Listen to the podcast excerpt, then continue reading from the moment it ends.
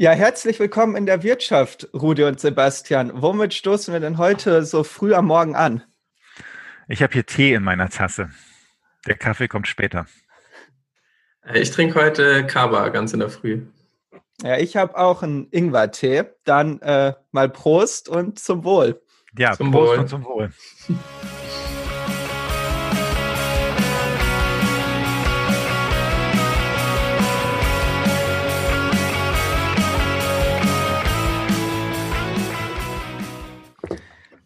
Ja, herzlich willkommen zu unserer 13. Folge in der Wirtschaft. Hier wollen wir mit euch die Vielfalt der Wirtschaftswissenschaften kennenlernen.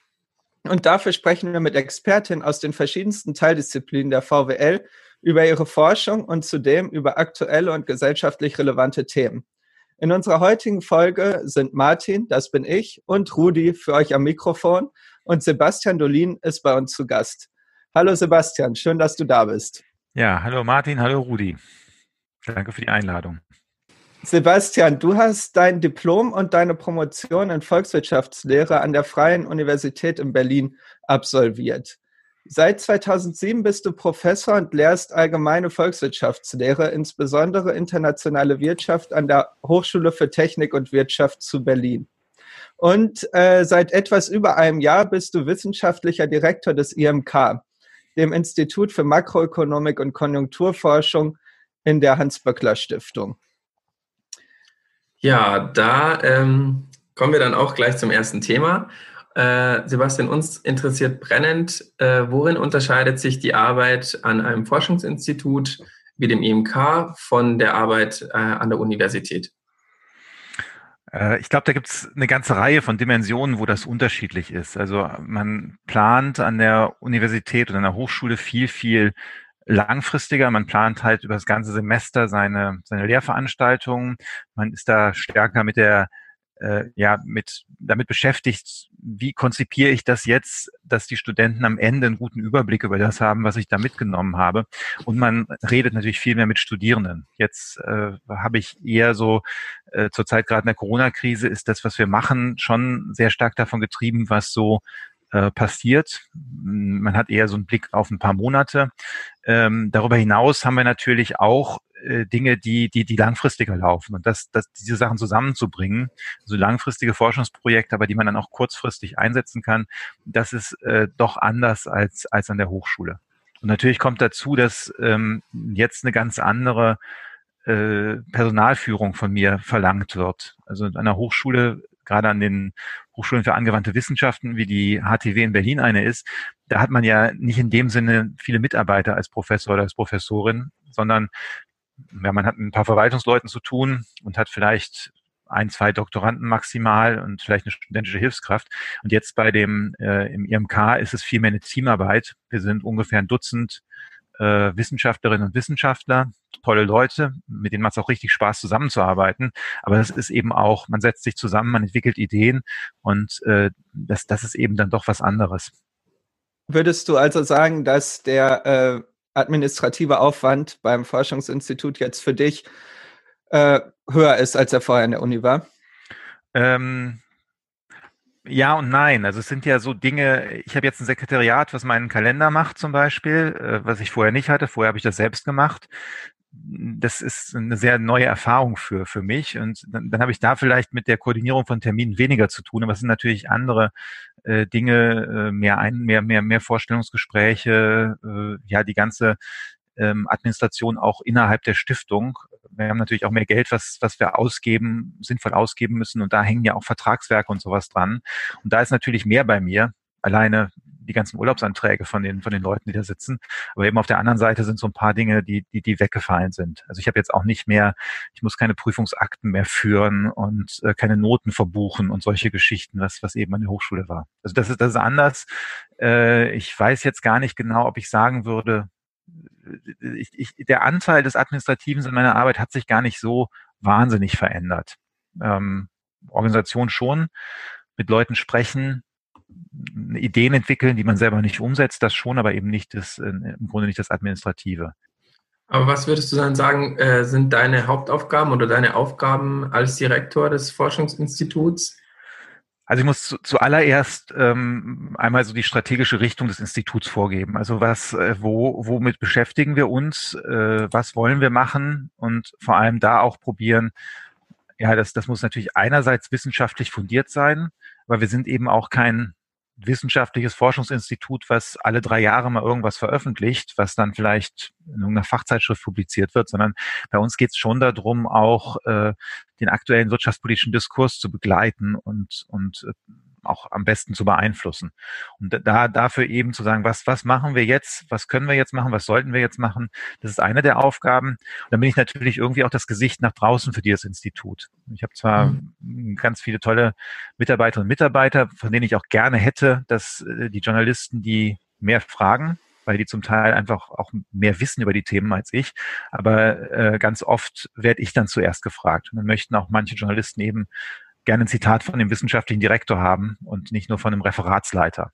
Also das, äh, ich ich kenne die Logik, ich habe selber, das hattest du eben nicht, nicht, nicht angemerkt, äh, ich habe selber, bevor ich ähm, zur äh, jetzt, jetzt an die Hochschule gegangen bin, habe ich fast zehn Jahre als Journalist gearbeitet. Und da, da kenne ich genau mhm. diese Logik, dass es ganz stark darauf ankommt, welcher Titel jemand hat, äh, auch wenn meinetwegen die Leute, die da, die dem zuarbeiten an der Stelle, äh, die Details viel besser kennen. Das ist eben auch so eine Aufgabe, das nach außen zu vertreten, äh, auch zu kommunizieren, was wir machen. Und ähm, ja, ich halte auch sehr viel Vorträge äh, bei Gewerkschaften zum Teil, aber auch ähm, in der Politik, ähm, auch vor Studierenden darüber, wie es jetzt gerade, was, was gerade passiert wirtschaftspolitisch. Ja, danke, äh, Sebastian. Ähm, jetzt wollen wir noch ein bisschen über ähm, sozusagen die äh, Unabhängigkeit der Forschung an Forschungsinstituten sprechen und äh, fragen uns daher, wie das IMK finanziert ist. Und ähm, ja, genau, vielleicht äh, kannst du da erstmal drauf antworten. Mhm. Ähm, das IMK ist ja Teil der Hans-Böckler-Stiftung. Die Hans-Böckler-Stiftung ist äh, das äh, ich weiß jetzt das genaue Wording nicht, aber wir sind auf jeden Fall das, das äh, im Grunde die Stiftung der, der deutschen Gewerkschaften. Äh, wir machen die Studienförderung für die, wir machen die Forschungsförderung für die und wir machen eben auch einen Teil mit unseren Instituten, die wir da haben, Eigenforschung.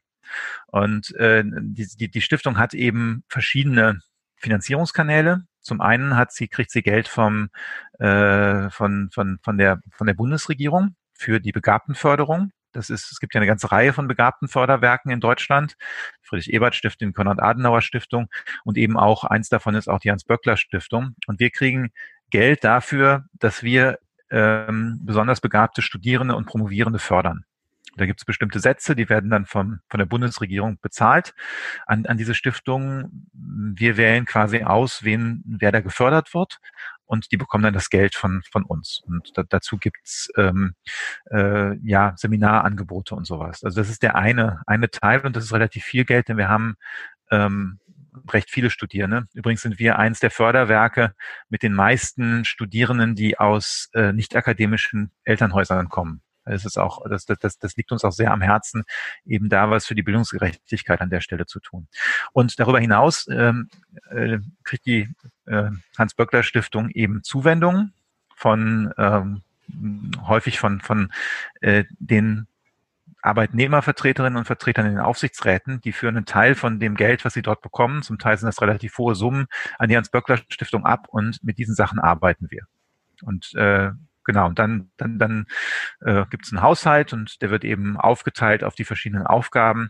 Es gibt die Forschungsförderung, wo Drittmittelprojekte an andere, an Hochschulen vergeben werden. Und es gibt eben die Institute wie das Institut für Makroökonomie und Konjunkturforschung, wo ich bin, aber auch das WSI, äh, was, was so sozialwissenschaftliche Forschung macht, äh, das HSI und das äh, IMO, das sind die, die Institute bei uns. Hm, hast du das Gefühl, dass diese Zugehörigkeit zu einer gewerkschaftsnahen Stiftung äh, sich auch auf die Forschung auswirkt, beziehungsweise auch auf die Hauptforschungsgebiete, die das IMK hat?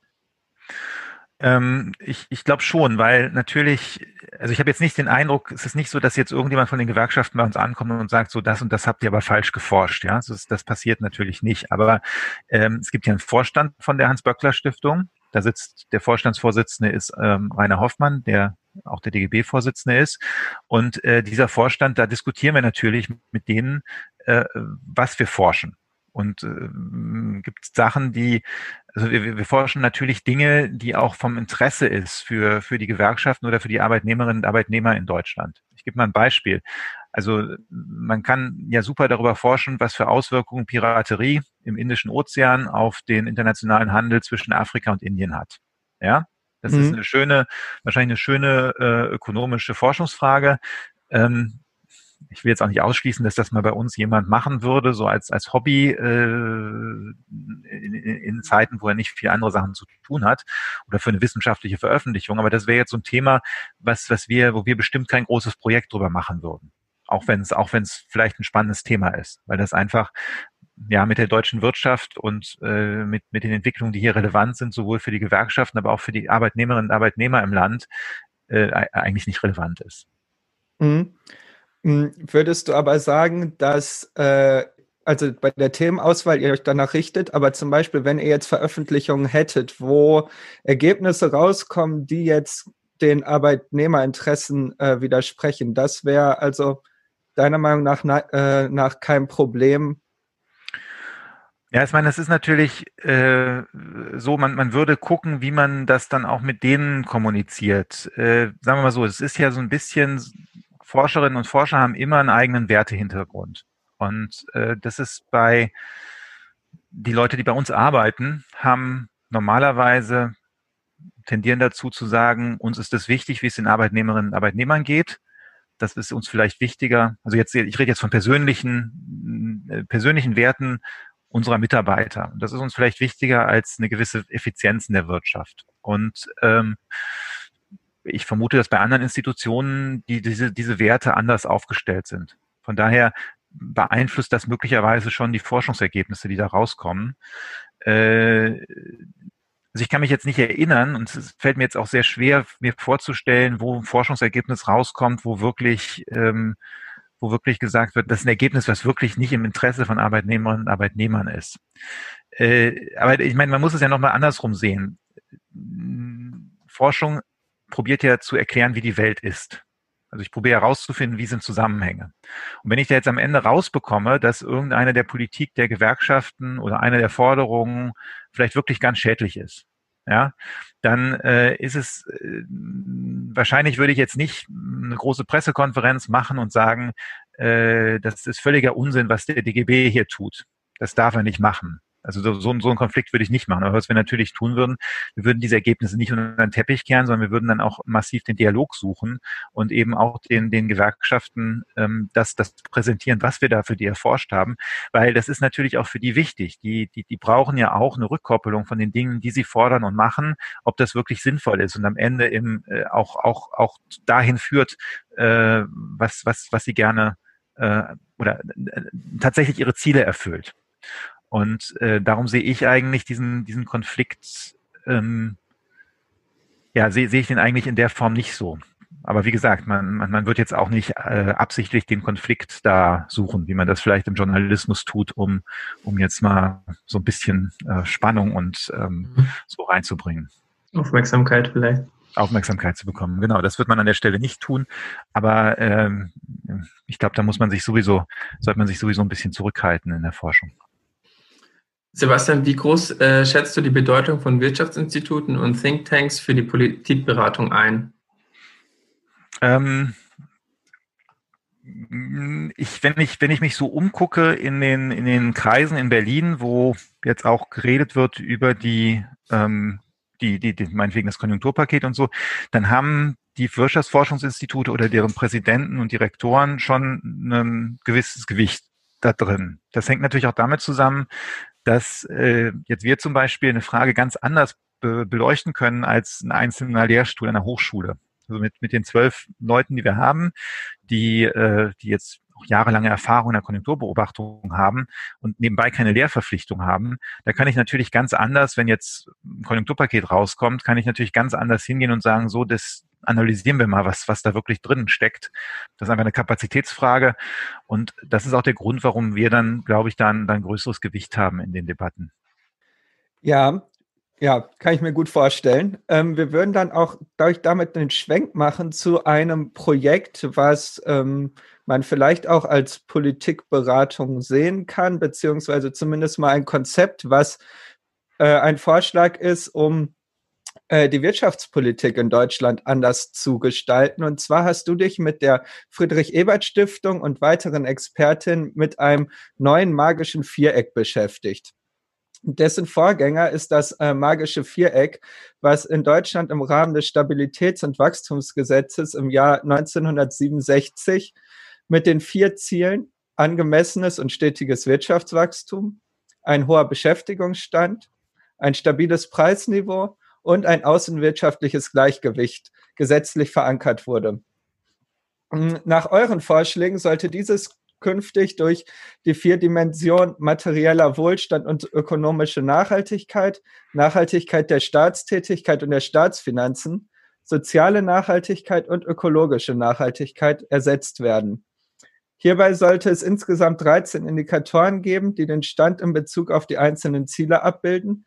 Die jeweilige Bundesregierung soll für jeden Indikator Zielwerte ausgeben, an deren Erreichen sie sich messen lassen muss.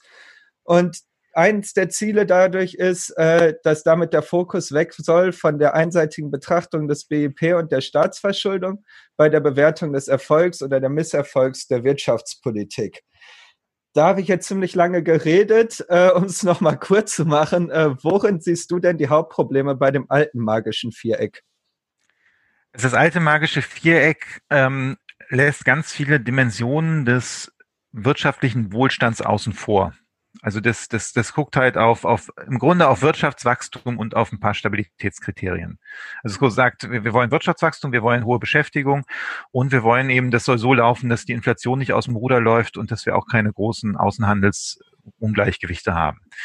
Das entspricht, glaube ich, der Notwendigkeit der 50er und 60er Jahre ähm, als wir nach der na, nach dem nach dem Zweiten Weltkrieg, als es um Wiederaufbau ging, um darum ging, den materiellen Wohlstand zu erhöhen. Wir sind inzwischen weiter. Wir sehen, wissen, dass das Bruttoinlandsprodukt eine unvollständige Maßzahl für für wirtschaftlichen Wohlstand ist. Wird ja gerne diskutiert. Ähm, ich meine, das habt ihr alle in den, in den äh, Einführungsvorlesungen gelernt, dass wenn man mit dem Auto äh, auf einer Allee gegen einen Baum fährt, schweren Autounfall hat, dass das das Bruttoinlandsprodukt erhöht, weil äh, erstmal kommt man ins Krankenhaus, da wird man behandelt, danach zahlt die Versicherung ein neues Auto, man kauft ein neues Auto und außerdem sind auch die Bergungsarbeiten dabei. Das alles erhöht das Bruttoinlandsprodukt, aber am Ende geht's keinem besser, ne, nachdem, nachdem das so passiert ist. Und ähm, da gibt's ja ganz viele Dinge, wo man sagt, Wirtschaftswachstum kann auf Kosten von anderen Zielen gehen, die das, die, die, das Wohlergehen der Menschen beeinflusst. Und zum Beispiel eine ganz klare Sache ist, ist die, die Ökologie. Mhm. Äh, wenn ich jetzt heute ja äh, einfach nur Wirtschaftswachstum produziere auf Kosten der Umwelt, dann ähm, verschlechtert es möglicherweise das Wohlergehen. Anderes ist, ist äh, die soziale Seite. Wenn ich, wenn ich Wirtschaftswachstum nur für ganz wenige erzeuge und die Ungleichheit größer wird, dann wächst noch die Spannung im Land und das ist auch nicht gut. Und ähm, auf Basis dieser Überlegungen haben wir halt gesagt, wie kann man gucken, dass, dass man diese äh, Teile mit reinnimmt dass man gleichzeitig auch verhindert, dass äh, also das alte magische Viereck hatte ja jetzt nur diese Inflation und ähm, den Außenhandel als Stabilitätsbedingungen drin, dass man auch verhindert, dass das, wie wir heute wirtschaften, in anderen Bereichen auf Kosten der, der späteren Generationen geht. Mhm. Dass man denen nicht zu viel Schulden hinterlässt, aber auch, dass man nicht den öffentlichen Kapitalstock, die Straßen einfach zerfallen lässt und unseren Kindern dann, dann einfach nur Ruinen hinterlässt an der Stelle. Und um das alles aufzufangen, haben wir eben diese neuen vier Dimensionen gemacht und haben gesagt, damit kann man das besser abbilden, was, was, was da so passiert. Hatte und hat das magische Viereck äh, überhaupt Einfluss auf die Wirtschaftspolitik in der Vergangenheit und äh, bis heute noch? Das alte magische Viereck, meinst du? Ja. Ähm, ich meine, erstens ist das Gesetz gilt natürlich noch.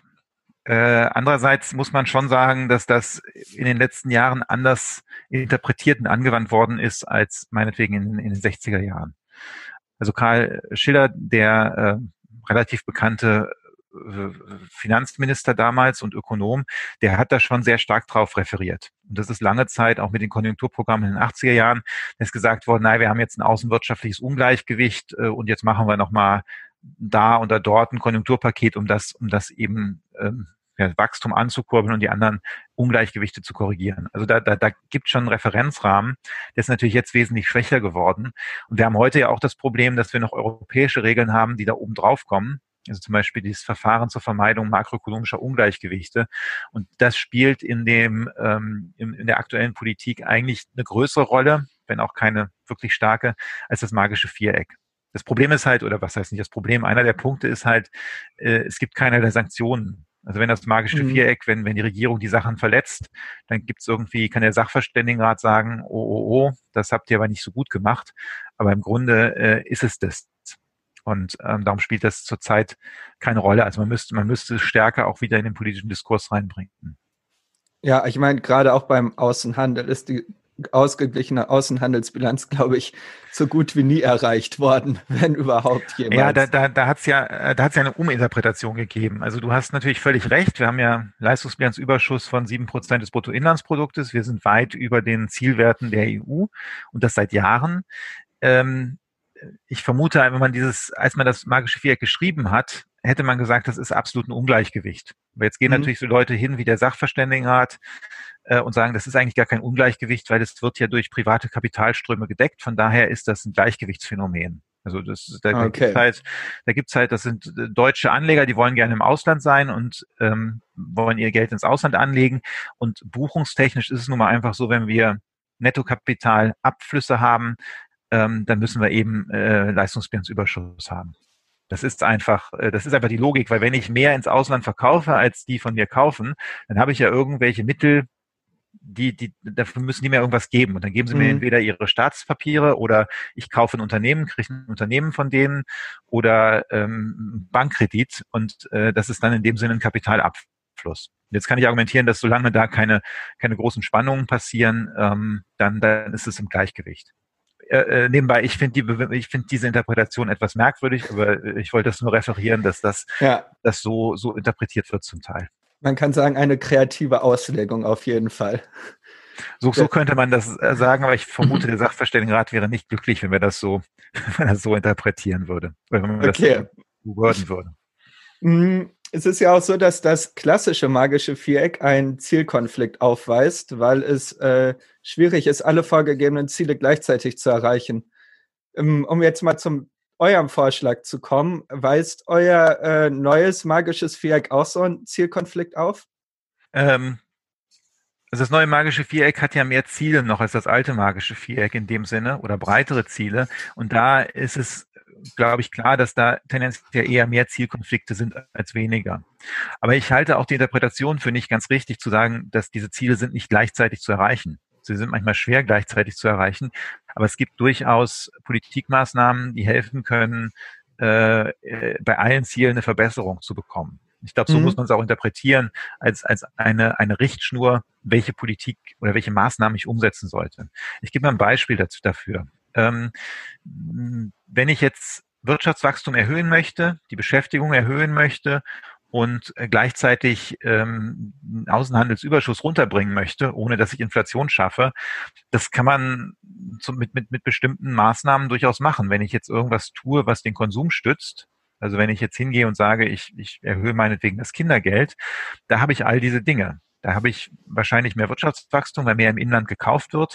Ich habe ähm, deshalb höhere Beschäftigung und äh, ich habe ähm, einen Rückgang des Außenhandelsüberschusses. Zumindest wenn ich aus einer, aus einer Ausgangssituation komme, wo jetzt noch ein bisschen freie Kapazitäten in Deutschland in der Wirtschaft waren.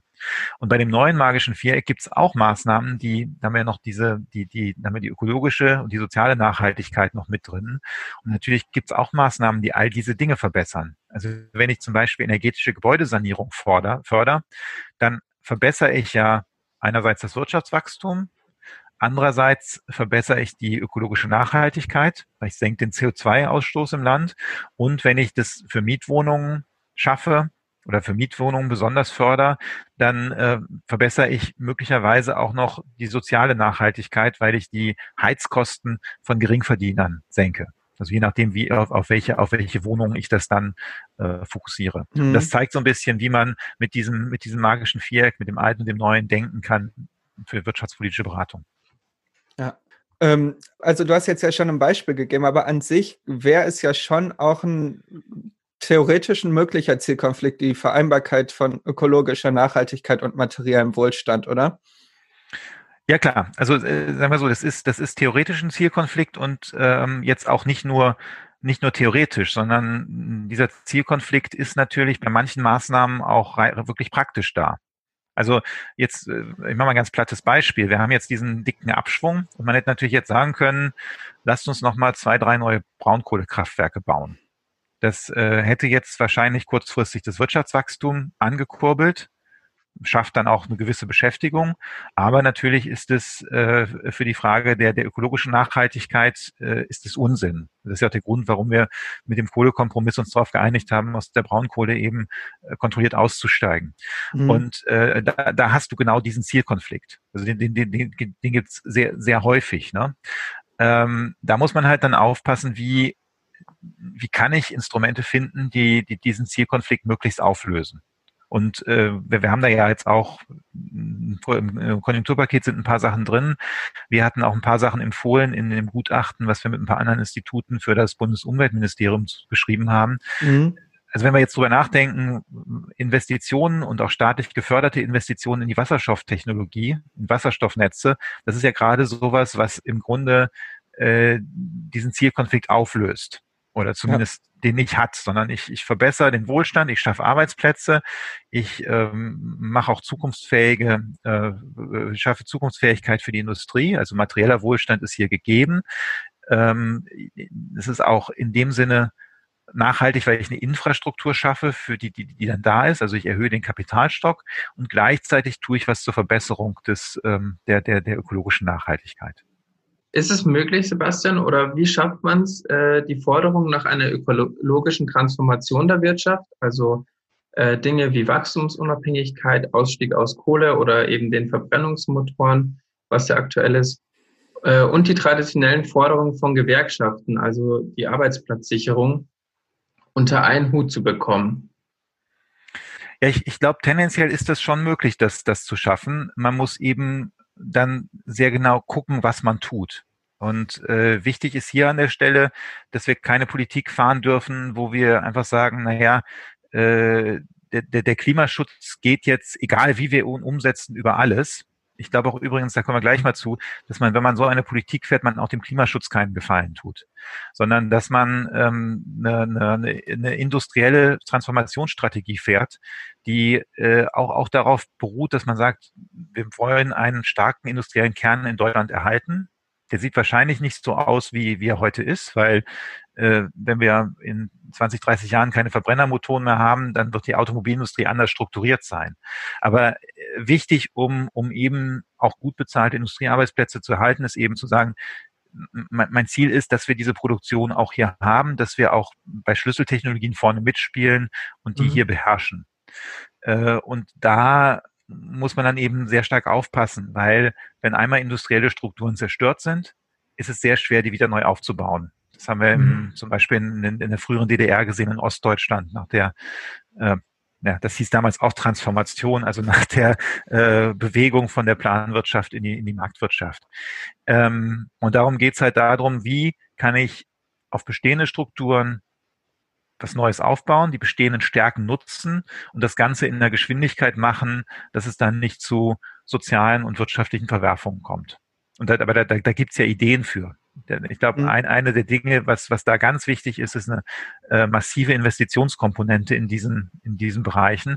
Und dann ähm, die Frage, wie kann ich die CO2-Besteuerung oder die CO2-Bepreisung so umsetzen, dass die Industrie international wettbewerbsfähig bleibt. Also ein Beispiel, wenn ich jetzt einfach den CO2-Preis hochziehe und sonst nichts mache, dann bedeutet es, dass, dass im Grunde wahrscheinlich die Stahlproduktion in Europa zugemacht wird mhm. der Stahl in Indien oder China oder Brasilien produziert wird und dann hierhin gebracht wird. das ist, mm, also einerseits ist es für die deutsche Industrie natürlich schlecht, für die deutschen Arbeitsplätze, aber wir haben auch dem Klimaschutz damit keinen Gefallen getan. Sondern hier müsste eigentlich eine Strategie sein, dass ich ähm, saubere Stahlproduktion hier schaffe. Das, es gibt saubere Stahlproduktion, das kann man mit Wasserstoff machen. Die ist noch im Moment noch deutlich teurer. Dann muss ich mir überlegen, welche anderen Instrumente brauche ich, um ja, trotz dieses Preis, dieses Preisunterschiedes diese Industrie äh, hier wettbewerbsfähig zu halten. Und da kann man sich jetzt alles Mögliche ausdenken. Man kann jetzt sagen, ähm, da wird die, die Produktion von CO2-freiem Stahl wird subventioniert. Das ist mhm. die eine Möglichkeit. Die andere Möglichkeit wäre zu sagen, ich führe jetzt einfach äh, Quoten ein und ich sage, ab 2025 oder so darf in Europa dürfen keine Autos mehr verkauft werden, die keinen, die aus nicht CO2-neutralem Stahl gemacht werden. So, dann habe ich automatisch hier einen großen Markt. Mhm. Äh, ich, äh, die, die externe Wettbewerbsfähigkeit wäre nicht unbedingt äh, geschädigt, weil die, deutschen Autohersteller dürften für den Export auch noch mit, mit anderem Stahl erstmal bauen. Äh, aber ich habe eben so einen Markt geschaffen und, und, und schütze damit so ein, so ein bisschen bestimmte Produktionsweisen. Und das sind so Sachen, über die man nachdenken muss und über die wir, glaube ich, viel zu wenig nachgedacht haben. Also man muss der Klimapolitik immer mit Industriepolitik zusammendenken. Mhm. Vielleicht hast du es schon beantwortet, äh, Sebastian, aber welche Rolle nimmt dann ähm, in dieser Kluft sozusagen ähm, bei, den Ökolo bei der ökologischen Transformation und den Gewerkschaftsthemen, welche Rolle nimmt da das IMK ein? Also wir haben, äh, ich glaube, bei den Gewerkschaften, und das kommt zum Teil auch in der Öffentlichkeit nicht ganz so rüber, äh, da ist es sehr bewusst diese Notwendigkeit der, der sozial, sozial-ökologischen Transformation. Und die machen sich sehr, sehr viel Gedanken darüber. Insbesondere die, die großen Industriegewerkschaften, die IG Metall und die IBCE, äh, da wird sehr, sehr viel darüber nachgedacht. Ähm, wir mh, haben ich habe ja gesagt, wir sind nur zwölf Leute. Wir machen ein paar Sachen dazu und wir probieren zunehmend diese Frage der sozial-ökologischen Transformation auch in unsere makroökonomische Analyse mit, mit zu übernehmen. Also wir haben im vergangenen Jahr zum Beispiel ein Gutachten für das Bundesumweltministerium geschrieben, wo die Frage war, wie kann man CO2 bei Haushalten vernünftig bepreisen und gleichzeitig das so machen, dass, dass wir, dass die Verteilungseffekte aufgefangen werden. Also dass es nicht, nicht zu einer übermäßigen Belastung von, von den äh, Geringverdienerhaushalten kommt. Und äh, dieses Jahr haben wir eben ein neues Gutachten auch für das Umweltministerium gemacht, wo äh, wo, wo, wo drin stand, wie kann ich ein Konjunkturpaket mit transformativen Elementen äh, kombinieren, um eben auf diesen richtigen Pfad zu gehen. Und wenn man sich jetzt das, das Konjunkturpaket ansieht, da sind auch aus diesem Gutachten ganz, ganz viele Dinge übernommen worden. Genau, da wollen wir auch später noch mit dir drüber sprechen. Das wird noch ein großer Block, äh, das Konjunkturpaket und euer mhm. Vorschlag mhm. dazu. Um jetzt nochmal zum magischen Viereck zurückzukommen, wir sind jetzt ein bisschen in wirtschaftspolitische Herausforderungen abgedriftet, die ja auch durchaus noch damit zu tun haben. Aber jetzt nochmal konkret äh, dazu zu kommen, siehst du oder wie schätzt du die Chancen ein, dass sich dieses neue magische Viereck in der Politik durchsetzt und auch Beachtung findet? Ja, ich muss jetzt natürlich sagen, weil, weil, weil ich das mitentwickelt habe, dass, dass das natürlich ganz tolle große Chancen hat. Ähm, ehrlich gesagt bin ich mir zurzeit nicht mehr so sicher, weil der bisherige Verlauf war etwas frustrierend. Es gab mal einen Prüfauftrag dafür, für dieses neue magische Viereck im Koalitionsvertrag, äh, im großen Koalition, der, der, großen Koalition, nicht der jetzigen, sondern der davor. Ähm, die Prüfung ist dann so verlaufen, dass man die Mitglieder des Sachverständigenrats, das Kanzleramt und äh, ich weiß nicht, wer noch zusammengerufen hat, ohne die die Wissenschaftlerinnen und Wissenschaftler, die an dem Thema gearbeitet haben, und hat die gefragt, äh, meinen Sie, dass das so gut ist, wie es jetzt ist, oder sollte man was ändern? Und ich meine, wir haben mit dem magischen Viereck auch eine Reform des Sachverständigenrates verbunden. Ja. Äh, und, äh, und der Sachverständigenrat hat dann jetzt gesagt in seiner aktuellen Zusammenstellung, nee, er findet das gut, wie es jetzt ist, man soll daran nichts ändern. Und daraufhin ist das Thema dann, äh, dann, dann war die Prüfung abgeschlossen für das Bundeswirtschaftsministerium.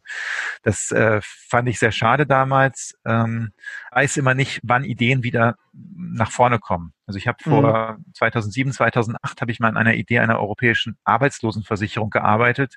Und ich dachte auch, dass diese Idee total tot ist. Und ähm, sie ist dann nochmal erstens wieder äh, auf, auf, auf das Tablett gekommen bei der Eurokrise.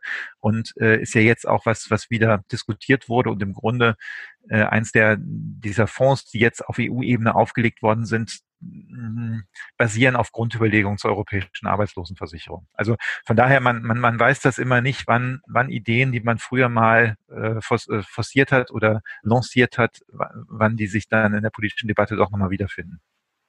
Der Samen ist gepflanzt und äh, wir hoffen, dass er sozusagen in Zukunft dann, dass die Pflanze dann irgendwann auch wächst, weil es ja diese nachhaltigen und ökologischen Themen ja sehr wichtig sind.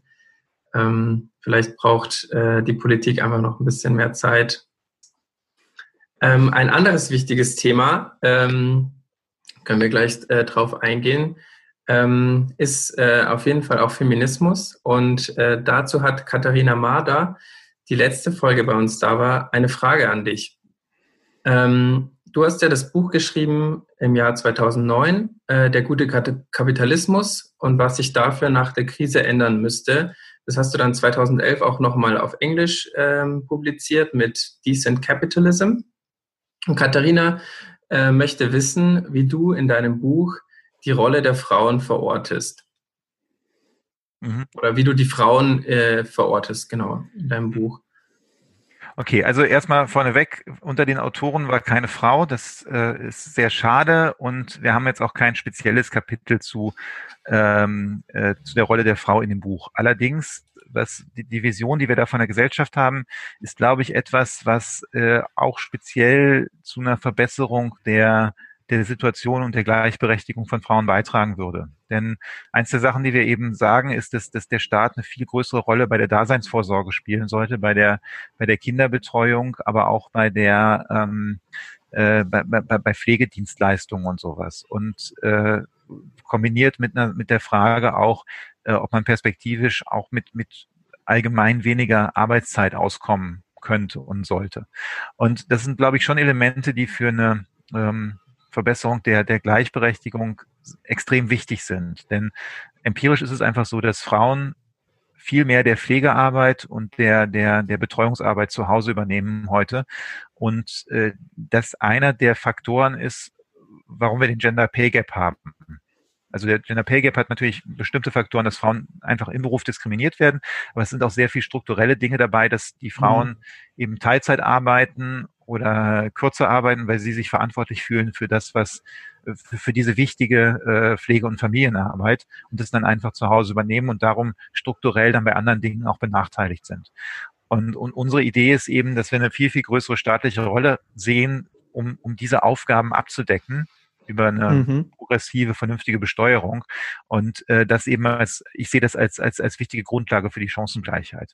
Eine andere Sache ist diese ganze Frage der, ähm, äh, der, der, der Arbeitszeit. Also, wir haben selber zwei Kinder.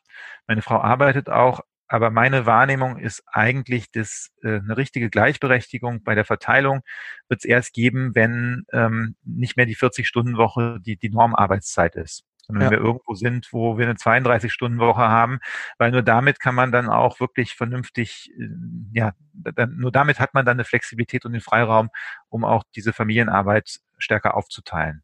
Und vor allem dann, äh, dann ist der Dynamik so ein, so ein Hebel, so ein, so ein Riegel vorgeschoben, dass, äh, dass einer ganz viel außerhalb des Hauses arbeitet und die andere Person einfach alles im Haus macht. Ja, das sind dann doch schon einige Aspekte, die du auf jeden Fall aufzählen konntest, obwohl ihr jetzt kein besonderes Kapitel dazu geschrieben habt. Ähm, wir kommen, machen weiter mit den Fragen und zwar kommen wir zu der Fragentrommel. Das ist so ein bisschen unser Überraschungselement in den Folgen und zwar ziehen wir jetzt abwechselnd Fragen, eigentlich halt zusammen aus der Trommel. Heute haben wir die jetzt schon vorher aufgeteilt. Äh, das sind eigentlich nette Fragen, die das Ganze ein bisschen auflockern sollen. Du brauchst also keine Angst Ihr sagt haben. eigentlich nette Fragen. Da bin ich ja gespannt, was. Nee, ich glaube, es sind tatsächlich alle nett. Ähm, und es, äh, genau, du kannst einfach kurz und spontan darauf antworten. Bist du bereit? Ja. Okay. Äh, die erste Frage wäre, hm, das IMK ist kürzlich umgezogen in den Glockturm und hat dort seine Büros in den obersten Stockwerken. Was findest du besonders schön, wenn du von da oben aus dem Fenster guckst? Äh, den Rhein. Das habe ich mir fast gedacht. Ist auch sehr schön. Ich habe den auch schon mal von da oben gesehen. Ah. Ähm, äh, Sebastian, ähm, das IMK hat seit kurzem einen eigenen Podcast, den du ja hostest. Systemrelevant heißt er. Und warum sollten sich unsere Hörerinnen und Hörer diesen auch anhören? Weil wir äh, jede Woche erklären, wie es mit der Wirtschaft in Zeiten von Corona weitergeht und worauf normale Menschen, Arbeitnehmerinnen, Arbeitnehmer achten sollten. Ähm, aber ganz kurz, es ist kein reiner IMK-Podcast, sondern es ist ein Podcast der Hans-Böckler-Stiftung. Und wir hatten da ja schon meine Kollegin Johanna Wengenbach da drin. Wir planen auch andere Wissenschaftlerinnen und Wissenschaftler mit reinzunehmen, äh, denn wir haben neben dem IMK auch noch ganz viele andere spannende Menschen bei uns in der Stiftung, die ganz viel zu sagen haben zu dem Thema. Das hört sich gut an. Also können sich die äh, Zuhörerinnen darauf freuen, dass es auch nach der Corona-Krise äh, weiterhin Content von euch gibt? Also wir planen das. Man muss mal gucken, wie das dann funktioniert, wie, wie das angenommen wird. Ähm, aber äh, im Grunde ist, ist so die Idee, äh, das weiterzumachen. Man muss es immer ein bisschen abwägen, weil ähm, das kostet ja Arbeit. Es ist Zeit, was da reingeht, Ressourcen. Und ähm, das macht man natürlich nur, wenn, wenn das auch gehört wird. Aber bislang sind wir da, haben wir ein sehr gutes Feedback und ich bin da sehr optimistisch, dass das auch noch weiter erfolgreich ist. Das können wir ja. nachfühlen mit der Zeit, ne, Martin? Ja, sehr schön. Das äh, freut uns auf jeden Fall, dass der auch gut angenommen wird. Ähm, dank Twitter wissen wir, dass du äh, schwarze Hasen hast. Und äh, wir haben uns gefragt, wie viel Zeit in der Woche verbringst du damit, die Hasen einzufangen? So, das sind erstens sind es nicht meine Hasen, sondern die gehören meinen Kindern. Da äh, lege ich sehr viel Wert drauf, äh, weil die die nämlich eigentlich auch betreuen müssen und mhm. betreuen sollen. Ähm, die sind im Moment so zahm, dass sie abends äh, wenn man sie ein bisschen scheucht, selber in ihren Stall zurückkoppeln. Da bin ich sehr erfreut drüber, weil ansonsten ist das wirklich etwas mühselig. Sehr schön. Dann sparst du da ja Zeit ein, die du dann äh, für den Podcast nutzt. Genau, das ist, das ist der Sinn der Sache. Sehr gut. Ja, dann kommen wir äh, auch schon wieder weg von der Fragentrommel und äh, gehen zur, zum aktuellen Thema über. Und ähm, da möchten wir heute über das Konjunkturpaket sprechen. Sebastian, in eurer Studie Sozial-ökologisch ausgerichtete Konjunkturpolitik in und nach der Corona-Krise schlägst du mit einigen Mitautorinnen, unter anderem Miriam Rehm und Achim Truger, die auch beide schon bei uns im Podcast zu Gast waren. Also in diesem äh, Sinne nochmal ähm, gerne auch anhören. Ein, äh, ihr schlagt ein Konjunkturpaket in Höhe von circa 100 Milliarden Euro vor, was sowohl auf ökologische als auch auf soziale Aspekte Wert legt. Unter anderem finden sich darin ein zweimaliger Zuschlag zum Kindergeld in Höhe von 500 Euro, eine Unterstützung der Finanzen der Kommunen durch den Bund und beschleunigte Abschreibungen für Unternehmen, wodurch für diese Investitionsanreize gesetzt werden. Diese Vorschläge finden sich alle in mehr oder weniger abgespeckter Form auch in dem Kon Konjunkturprogramm der Regierung wieder. Also müsstest du mit diesem doch ziemlich zufrieden sein, oder wie siehst du das? Also erstmal vorweg, äh, grundsätzlich bin ich sehr zufrieden, dass die Regierung ein Konjunkturpaket aufgelegt hat. Das ist jetzt vom Volumen sogar noch ein bisschen größer, als was wir vorgeschlagen haben. Das ist alles gut und super und äh, ich freue mich auch, dass von diesen transformativen Elementen einiges da drin ist. Ähm, ich hätte die Schwerpunkte allerdings ein klein bisschen anders gelegt. Also das jetzige Konjunkturpaket hat einen ganz großen Teil drin, diese temporäre Mehrwertsteuersenkung, von der ich persönlich nicht so wahnsinnig viel halte. Ich glaube, die ist nicht so effektiv. Ähm, und dafür sind andere Dinge, die wir höher gehängt hatten, äh, sind da weniger drin. Also was, was, was zum Beispiel ähm, jetzt aus meiner Sicht zu kurz kommt, ist der Schutzschirm für die Kommunen der ist, mm, das ist nett, dass das gemacht wird. Äh, ist auch gut, dass, dass die langfristigen Kosten der Unterkunft vom Bund übernommen werden. Das entlastet die dauerhaft. Aber der Einschlag durch Corona ist, glaube ich, größer als das, was da entlastet wird. Also wir reden, die Regierung hat noch nicht gesagt, was mit den Gewerbesteuer äh, Verlusten des nächsten Jahres passiert. Die Kommunen haben enorme Zusatzkosten zurzeit durch die, das Infektionsschutzgesetz. Ähm, ich weiß nicht, ob ihr das wusstet, aber viele wissen es nicht, dass die, äh, wenn jemand in Quarantäne geht und Verdienstausfall entschädigt bekommt, das müssen die Kommunen tragen. Mhm. Und wenn jemand, wenn die Kinderbetreuung ausfällt und man dafür Verdienstausfall Entschädigung bekommt, das läuft auch über die Kommunen. Und das sind alles Kosten, die jetzt bei denen landen und nicht die nicht abgedeckt sind. Und da die Kommunen ganz wichtig sind für die Investitionstätigkeit, ist es ein Problem. Äh, die Kommunen haben auch massive Verluste bei ihren Eigenbetrieben. Also da, wo es noch mhm. Kita-Beträge, Kita-Beiträge gibt, die sind jetzt einfach nicht gezahlt worden. Das heißt, da sind Verluste oder die, die Schwimmbäder. Die, das, diese Betriebe haben auch alle Verluste gemacht und das muss irgendwie abgedeckt werden. Ähm, die ÖPNV-Unternehmen, die haben ja keine, keine, keine Fahrgäste gehabt am Anfang des Jahres. Auch das äh, muss eigentlich irgendwie abgedeckt werden. Und äh, bei der Bahn auch. Und das sind alles Elemente, die sind im Konjunkturpaket der Bundesregierung drin, aber die sind, ja, die sind äh, oft einfach nur halb so groß wie das, was wir uns da an der Stelle gewünscht hätten. Ähm, auch der Kinderbonus hätte größer sein können. Ähm, da hätte ich auch ein bisschen mehr Geld reingesteckt. Ich glaube, das wäre besser gewesen als die Mehrwertsteuersenkung. Aber so ist es nun. Aber insgesamt ist es schon, das ist ein beachtliches Paket, was auch eine, eine deutliche Wirkung noch in diesem Jahr entfalten dürfte. Ähm, wir haben uns gefragt, der Zuschlag zum Kindergeld hilft ja vor allem ärmeren Familien. Mhm. Aber was ist ähm, mit den Menschen mit geringerem Einkommen, die keine Kinder haben? Wurden die vergessen? Also man, man darf ja beim Konjunkturpaket äh, nicht, nicht, nicht äh, daran denken, dass es darum geht, jetzt unbedingt einen sozialen Ausgleich zu schaffen, sondern was ich, was, was das erste Ziel ist, wenn ich jetzt kurzfristig die Wirtschaft stabilisieren möchte, ist die Wirtschaft anzukurbeln. Und das möchte ich so machen, dass ich die äh, die Verteilungswirkung, dass die nicht unbedingt negativ ist, idealerweise auch positiv und dass ich keinen ökologischen Schaden dabei anrichte. Das ist so für so ein Konjunkturpaket das Wichtige. So, nun ähm, ist die Frage, ist es jetzt ein Problem, wenn ich den, den Familien das Geld gebe? Und ich würde sagen, nee, nicht unbedingt. Die geben das Geld wahrscheinlich aus. Ähm, mhm. Die haben eine hohe Konsumquote. Da sind immer Sachen, gerade wenn man, wenn man nicht so viele Einkommen hat mit Kindern, die doch nochmal gekauft werden sollten. Die diese Familien hatten enorme Zusatzbelastungen durch die Krise. Sei es, weil man nochmal ein Tablet oder ein Laptop kaufen musste für das Kind, weil sonst kein, nicht, nicht die Schulsachen machen konnte. Oder sei es einfach, weil es da Verdienstausfälle gab, weil man, weil man Kinderbetreuung machen musste. Äh, und darum finde ich, ist es von daher ganz okay, auch wenn jemand anders jetzt benachteiligt, oder benachteiligt ist ja falsch, wenn jemand anders nicht begünstigt worden ist, wenn Alleinstehende ähm, Personen nicht begünstigt worden sind. Mhm. Wobei natürlich man auch sagen muss, bei den, bei den anderen Geringverdienern, da, da, da, da ist ja auch tatsächlich, da ist diese Zusatzbelastung in dem, dem Sinne auch nicht in dem Maße aufgetreten.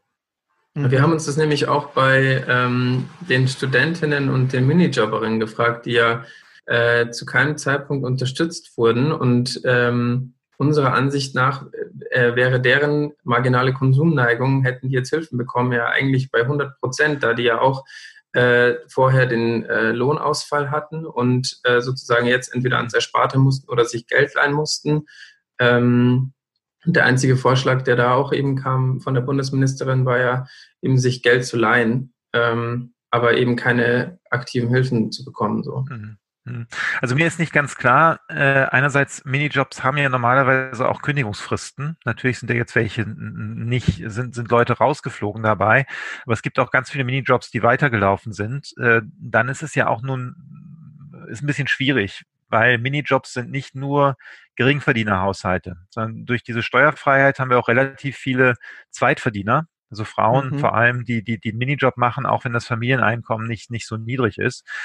Ähm, Jetzt hätte man drüber nachdenken können, ob eigentlich Minijobs auch Kurzarbeit machen könnten, ob man das dafür einführen sollte. Äh, da ist aber dann, dann, dann, dann, dann zerfließt irgendwann die Grenze dazwischen, äh, was ein Minijob ist und was ein sozialversicherungspflichtiger Job ist. Bei Studierenden ist natürlich jetzt nochmal, das ist halt die andere Frage. Ähm, äh, Studierende haben ja schon im Grunde die Möglichkeit, BAföG zu kriegen. Ich weiß, das ist ein Kredit, das ist auch nicht, nicht, nicht in vielen Fällen nicht ausreichend. Ähm, nur mir, mir ist nicht klar, um wie viel es eigentlich geht äh, in der Summe, die, wo erstens die Eltern nicht bezahlen können ähm, mhm. und, und, und die, die auch keine Möglichkeit auf BAföG haben. Und dann ist natürlich noch die, die, die dritte Frage meiner Wahrnehmung nach von meinen Studierenden, äh, sind da viele, die Minijobs machen, um jetzt meinetwegen ähm, einen Urlaub oder sowas zu finanzieren. Und äh, da ist schon die Frage, muss man das jetzt, ich, ich finde das richtig, aber muss man das jetzt an der Stelle ausgleichen? Und äh, wie kann man das ausgleichen? Aber klar, wenn man, wenn man das Ziel genau Geld denen gegeben hätte, glaube ich auch, dass das einen, dass das einen Konsumimpuls gebracht hätte. Nur, äh, wie komme ich an diese Gruppe dran? Und das Kindergeld hat den, den wunderschönen Vorteil, dass ich eine Familienkasse habe, wo ich alle Daten habe, wo ich alle Kontodaten habe und da kann ich eigentlich per Knopfdruck denen das Geld überweisen. Und mhm. alles andere äh, ist einfach sehr, es ist sehr aufwendig und es ist zum Beispiel bei, wenn ich jetzt anfange, an einem Hartz-IV-Regelsatz rumzudrehen, da hängen so viele andere Sozialleistungen dran, die verzahnt sind. Das ist eine wahnsinnig komplexe Sache, die man wahrscheinlich nicht so schnell umsetzen könnte. Und bei den Studierenden hätte man jetzt überlegen können, ja, was, was mache ich? Gebe ich jedem Studierenden extra Geld? Ich glaube, das wäre, das wäre sehr teuer und auch, glaube ich, nicht besonders zielgenau mhm. weil es mhm. schon auch viele Studierende gibt, die relativ gut von dem Geld leben können, was ihre Eltern ihnen geben. Und alle Minijobber pauschal jetzt äh, zu subventionieren, wäre aus meiner Sicht auch nicht besonders zielgenau.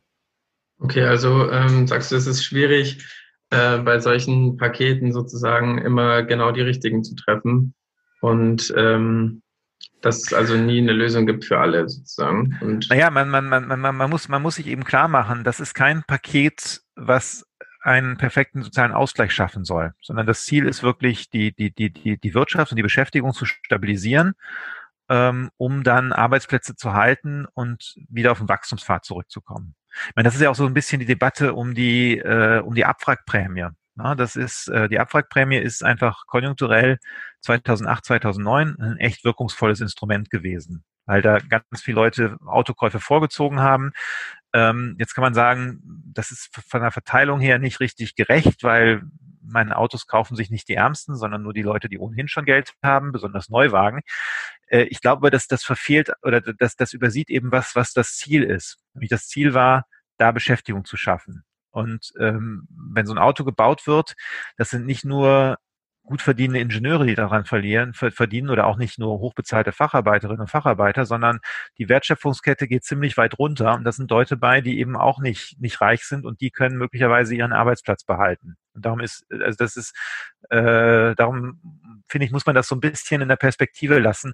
Wofür ist es eigentlich da? Und äh, ist gut, wenn ich noch so ein paar Nebenbedingungen quasi vernünftig mitnehmen kann, aber das, das darf nicht dazu führen, dass, dass, dass ich dann das Ganze in Frage stelle. Ja, du hast jetzt äh, ja schon gesagt, dass es nicht der Hauptpunkt des Konjunkturpakets ist, äh, sozial gerecht zu sein.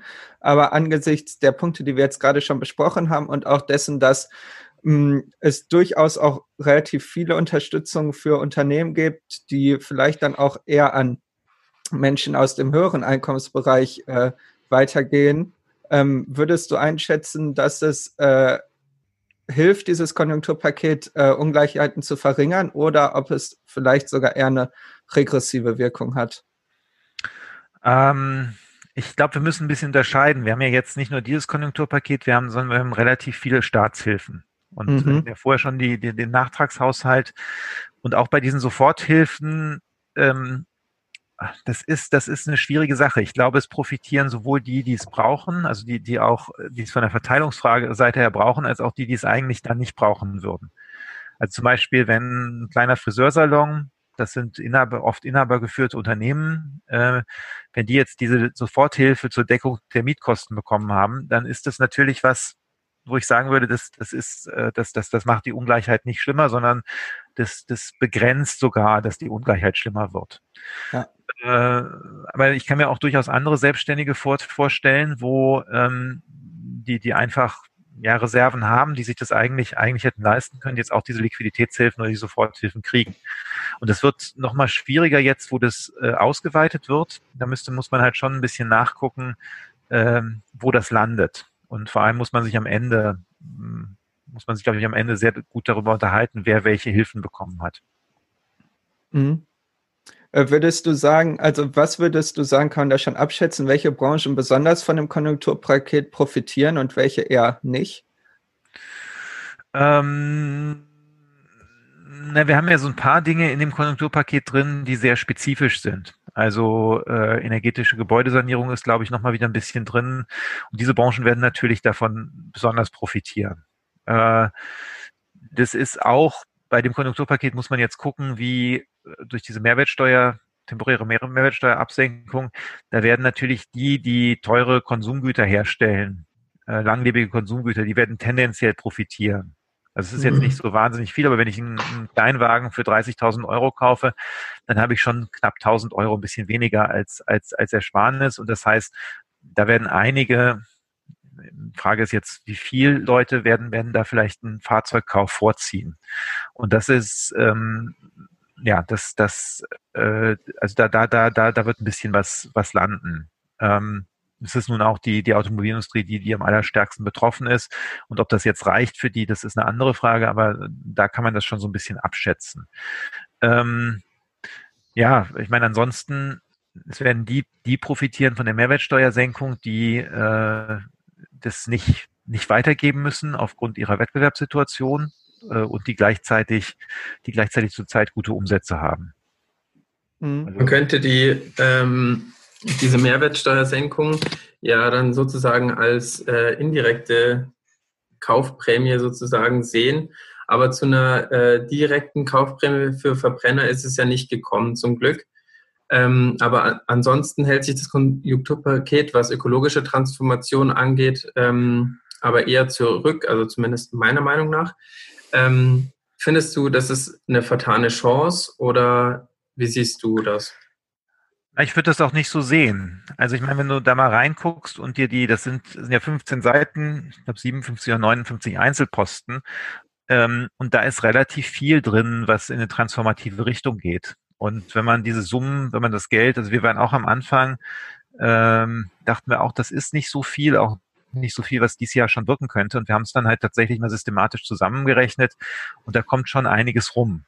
Also das ist schon, und gerade wenn man das jetzt äh, in der Kombination sieht von dem Klimapaket aus dem letzten Herbst, was, wenn man sagen, das, das reicht nicht und so weiter, was aber auch äh, ja schon, schon ein Schritt in diese Richtung war. Und jetzt kommt dann nochmal mit den Dingen, die da, die da angelegt sind und auch in die Zukunft gehen, da kommt nochmal eine Summe, die, die ähnlich groß ist drauf. Das ist schon, schon deutlich weniger als nichts. Die Frage ist halt immer, was, was ist dein Referenzpunkt an, an der Stelle? Und ich sehe eigentlich jetzt wenig Sachen drin, wo ich sehe eigentlich nichts drin, wo ich sagen würde, das da ist eine, äh, ist jetzt so eine ökologische Sauerei, die die Transformation behindert oder zurückwirft. Und in der, in der Summe, äh, also den Vorwurf, dass das nicht transformativ ist, würde ich, würde ich da, glaube ich, nicht gelten lassen. Okay. Ähm, du hast jetzt ja schon gesagt, dass äh, das letztendliche Paket sogar noch etwas höher ist äh, oder ein ganzes Stück höher ist als euer Vorschlag. Meinst du denn, dass, das, ähm, dass die Höhe des Konjunkturpakets ausreicht angesichts des massiven wirtschaftlichen Rückgangs, den wir gerade erleben? Ja, die Frage ist immer, was, was, was nennst du ausreichen? Also mhm. es wird nicht ausreichen, weil ich weiß noch gar nicht, ob man das hinkriegen würde, dass wir jetzt im nächsten Jahr wieder auf die Wirtschaftsleistung kommen, die wir 2019 hatten. Dafür wird es nicht reichen. Wenn man, ähm, hm? Wenn ich jetzt sagen würde, ausreichend als, ähm, dass es dazu führt, dass es keine langfristigen Schäden gibt oder die langfristigen Schäden möglichst äh, abgefedert werden. Mhm. Also was, was die langfristigen Schäden angeht, das hängt natürlich auch echt jetzt stark davon ab, wie es mit Corona weitergeht. Ne? Das ist das, von daher ist das, ist das sehr schwierig so zu sagen. Weil wenn, nehmen wir mal an, ein Szenario, wir kriegen das, wir kriegen die, wir kriegen es nicht hin, und nicht nur wir, sondern auch die anderen Länder, die Schulen nachhaltig wieder zu öffnen. Äh, wir, wir haben auf Dauer immer wieder Corona-Ausbrüche und wir stellen fest, dass wir Dinge wie Kinos eigentlich nicht mehr aufmachen können und äh, dass, dass die Restaurants nur draußen servieren können und solche Sachen, dann ist das ein langfristiger Schaden, den man, glaube ich, wofür das einfach nicht, nicht reichen wird und wo wir mhm. über ganz andere Dinge nochmal nachdenken müssen. Ähm, ich glaube, dass es groß genug ist, um jetzt einen echt starken Wachstumsimpuls in der zweiten Jahreshälfte schon zu setzen und das nächste Jahr, so dass wir von jetzt zumindest von dem von dem Tiefpunkt, den wir da haben, ein robustes Wirtschaftswachstum dann sehen werden. Und dafür, das, dafür reicht es aus, ja. Okay. Ja, vielen Dank dir auf jeden Fall für diese Einschätzung zum Konjunkturpaket. Ähm ich hätte vielleicht noch eine Frage, okay. äh, weil es sehr aktuell war. Ich habe heute Morgen, war ich schon auf Twitter und habe ähm, da einen Beitrag gesehen von äh, Moritz Schullerik. Der hat gestern Abend noch gepostet, ähm, dass äh, die S&P 500 äh, sozusagen wieder den Ausgangswert vom Anfang 2019 erreicht hat. Und ähm, um nochmal auf die Verteilungswirkung von dem Ganzen einzugehen, also äh, der Artikel besagt, dass die 10 Prozent, ähm, die Top 10 Prozent eben 90 Prozent äh, der Aktien besitzen und der Unternehmensanteile und die sozusagen äh, nichts verloren haben. Äh, kannst du da vielleicht noch mal kurz äh, zu deiner Einschätzung, was die mhm. Verteilungswirkung angeht, äh, was sagen? Also ich meine, da, da ist, da ist schon äh, ein kleiner Punkt dran an der, an der Stelle. Äh, wenn ich mir jetzt angucke, was für Hilfen umgesetzt worden sind, und wenn ich einfach nur so aufaddiere, jetzt vor dem Konjunkturpaket schon, dann stellt man fest, dass in Deutschland irgendwo da können wir gleich drüber reden, dass die Zahlen werden so nicht abgerufen, aber über 400 Milliarden als Stützungsmaßnahmen für Unternehmen dabei sind, sei es jetzt mit Krediten, mit Eigenkapital, aber auch mit, mit Liquiditätshilfen und irgendwie so 15 bis 20 Milliarden, die den Haushalten zu, zugutekommt. Jetzt kann man sich ein bisschen streiten, wie das mit Kurzarbeitergeld ist und den Sozialabgaben, wem da was zugutekommt. Aber diese Größenordnungen sind, glaube ich, sind, glaube ich, wichtig. Und da hat äh, Moritz hat da, hat da wirklich auch einen Punkt an der Stelle. Ähm, und das ist auch der Grund, warum ich mit der, mit der Mehrwertsteuer temporäre Mehrwertsteuersitzung äh, so ein paar Probleme habe, weil ich fürchte, dass davon sehr viel auch wieder zusätzlich in die Gewinne fließt. Und äh, dann habe ich schon, naja, das, das, das verschlechtert vielleicht nicht die Verteilung für, für die nächsten Jahre, aber ich habe schon eine, eine Lastenverteilung jetzt hier gehabt innerhalb der Krise, die etwas äh, ungleich ist. Ja. Also ich meine, auch dazu kommt, wir, wir haben ja eine Umfrage gemacht, vielleicht sage ich das nochmal kurz, die Hans-Böckler-Stiftung hat eine Umfrage gemacht äh, unter Arbeitnehmerinnen und Arbeitnehmern, wie die Beschäftigten, wie die betroffen sind von der Krise. Und da kommt raus, dass äh, gerade unter den, bei den niedrigen Haushaltseinkommen, das sind auch die Studierenden, von denen ihr eben geredet habt, aber auch auch einfach Menschen, die mit, mit auf, auf ähm, Mindestlohn arbeiten, dass dort äh, schon im April 30 Prozent oder so gesagt haben, äh, unsere Einkommen sind beeinträchtigt durch Corona. Und wenn man mhm. zu denen geht, die über 3000 Euro Nettoeinkommen haben, dann ist es ein viel, viel kleinerer Teil. Und auch mhm. hier, ich meine, diese Krise hat einfach die Branchen getroffen, ähm, wo, wo, wo Beschäftigte sind, die, die ohnehin niedrige Löhne und Gehälter gehabt haben, also Gastronomie und ähm, Einzelhandel. Und das ist natürlich, äh, und das wird dann durch, durch diese, wenn diese Stützungsmaßnahmen tatsächlich äh, dann vor allem Unternehmen zugutekommen, dann wird das damit nochmal verstärkt. Danke für deine Einschätzung, Sebastian. Ja, Rudi versucht hier schon, äh, das Ende der Folge rauszuzögern. Kann ich auch gut verstehen. Ist äh, wirklich ein richtig interessantes Thema. Und ich glaube, wir könnten da noch ewig drüber weiterreden oder zumindest noch mehrere Stunden, äh, wollen aber trotzdem jetzt oder müssen auch äh, zum Ende kommen. Und äh, bevor wir hier die Wirtschaft für heute schließen, hätten wir noch äh, eine Frage an dich, beziehungsweise solltest du jetzt noch eine Frage stellen, nachdem wir dich hier die ganze Zeit schon gelöchert haben. Und zwar ist in der nächsten Folge bei uns Moritz Schularik zu Gast. Er ist Professor für Makroökonomik an der Universität in Bonn und beschäftigt sich in seiner Forschung mit der monetären Makroökonomik, der internationalen Ökonomik und wir werden vor allem mit ihm über Wirtschaftsgeschichte sprechen, mit der er sich auch beschäftigt. Was wolltest du ihn schon immer mal fragen? Ähm, also ich meine, ich, ich habe mit Moritz häufiger zu tun, von daher die Dinge, die ich ihn schon immer fragen wollte, habe ich ihn schon gefragt. Aber äh, ich habe tatsächlich eine Frage vorbereitet, ohne dass ich wusste, was ihr jetzt, dass ihr ihn nochmal erwähnt. Äh, das geht ein bisschen in, diese, in die gleiche Richtung. Ich wollte ihn fragen, ähm, was aufbauend auf seinen Forschungen zu der Vermögensverteilung, der Bedeutung von Betriebsvermögen in Deutschland, wie er sich das vorstellt, äh, dass, dass die Lasten der Krise am Ende getragen werden. Ja, sehr schön. Da haben wir eben schon ein bisschen drüber geredet. Dann werden wir auch noch seine Einschätzung da ein bisschen ausführlicher hören nächstes Mal.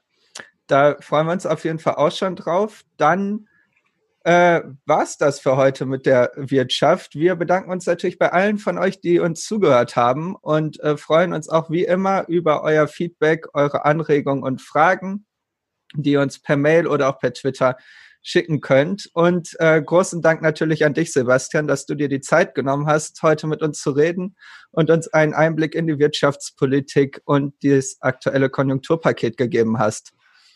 Ja, herzlichen Dank für die Einladung und für die tolle Moderation. Danke dir. Dann schönen Tag noch.